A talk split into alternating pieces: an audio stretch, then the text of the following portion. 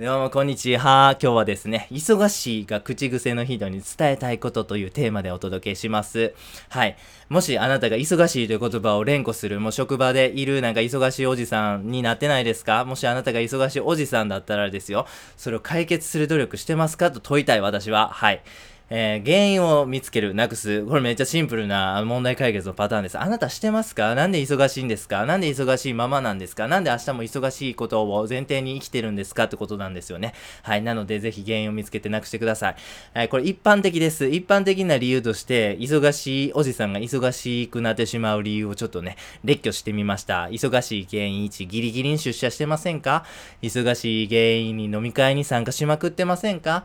忙しい原因3、だらだら作業してませんか？忙しい原因4、残業ありきのスケジュールを組んでいませんか？ということなんです。こういうことしてしまってると、やっぱり忙しいが口癖になってしまうような、あまり生産性の高い人になってしまうんです。解決策をご提案いたします。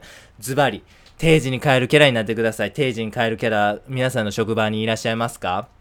なんかあいつもなんか定時になったらいそいそ帰ってるなーみたいなやつとかいると思うんですけど、彼は、あ、何でしょうね、あの、すごいですよ。それは、えっ、ー、と、そういうキャラを身に、えー、もう定着させるっていうことを、もしできてるとしたら、彼は、彼を見習ってください。定時に変えるキャラっていうのは本当に生産性が高いんです。素晴らしいんです。なので、あなたも定時に変えるキャラになってください。定時に変えるためには、もし今まであなたが残業っていうものを毎日毎日してて、えー、それでなんとか仕事をこなしている人だったとします。もしあなたが定時に変えるためには、残業してこなしてた量を短い時間でこなす必要がございます。なので、工夫というか解決策っていうものが必要になってきます。えー、でもですね、これは、あの、めちゃめちゃ、あの、メリットというか素晴らしいことなんですけど、この定時で変えるキャラっていうのを自分で演じることによって、自然とその解決策が見えてきます。実行できるようになります。だから、まずは自分が定時に変えるキャラなんやっていうことを言い聞かせてください。定時で帰らない俺はっていうね、あの、定時で帰って何すんねんみたいなことをね、もういろいろ妄想してみてもいいと思いますね。はい。定時で帰るためには、まずスケジュールを見直す必要があります。今まで残業して何とかこなしてた量を定時という短い時間でこなすためには作業を圧縮する必要があるんです。生産性を高める必要があるんです。集中してこなす必要があるんです。そのためにまずスケジュールというものが最適化されていきます。二つ目は、作業にかけられる時間に制限が生まれます。先ほどのスケジュールが最適化されることにより、多くの場合はスケジュールというものがタイトになってきます。短い時間でより多くの成果を出さなければいけなくなるからです。なので、制限が生まれます。制限が生まれると人間はどうなるか。これは自然と集中力が増すんです。夏休みの宿題を思い出してください。あれはめちゃめちゃ大きな制限ですよね。夏休みが3日後に終わってしまう。でも宿題は全然手をつけてない。こういう制限が生まれるときに人間っていうのは素晴らしい集中力が生まれるんです。なので制限っていうものを自分にプレッシャーとして与えてしまいましょう。定時に帰るためには、えっと、この作業は2時間以内。うん。残りの作業は1時間以内で終えへんと帰られへんな。みたいな発想になってくるんです。これ、今まで残業ありきのスケジュール感でやってたら、あ、は、はーって感じで、へーって作業して、あー、あー、あー、あー、あー、わかります、みたいな感じですよね。こんな発想にならないと思うんですよ。この発想が生まれるってことは、スケジュールが最適化され、そして、その制限の中でなんとかこなそうっていう工夫が生まれてる仕組み、えー、証拠になります。はい。そして3つ目なんですけども、集中力が生まれます。制限が生まれることによって自然と集中力が生まれます。なので、自分にそういう時間的制限っていうのはどんどん貸していきましょう。プレッシャーを与えるんです。はい。そうするとですよ、変化のその4なんですけども、無駄な離席であったりとか、同僚との会話みたいなものが減ってきます。タバコ休憩5回行ってましたよ。そんなんするんやったらしっかり作業して帰りましょうと早く。みたいな発想になってくるんですよね。はい。で、えー、変化その後ですね、早く出社するようになります。で、そういうふうに制限をね、あの自分の中でこう、プレッシャーとして与え続けて、あ、ちょっとしんどいなと。うん、これを毎日やるのはなかなかしんどいなと。うん、でも定時に帰るっていうのはもう決めてもうたからな、もうキャラとしても定着してもうてるからどうしたらいいんやろうな。そうか、なるほど、朝早く出社したらいいんやっていう発想になってくると思うんです。こう朝の出社、早くする、めちゃめちゃメリットあるんです。これ最高です。朝っていうのは最高に集中、生産性高いんです。その最高に生産性が高い状態で、あの、オフィスには誰もいないという状況。最高ですよね。もう邪魔がいない。えー、の、目にチラチラ人が入ってこない。話しかけられない。めっちゃ最高です。本当に多分ですけど、修行前の、朝早く出社して、修行前が、何でしょうね、一番生産性高いんちゃうかなっていうふうに思いますね。自分の社会人生活を振り返ってみても。はい。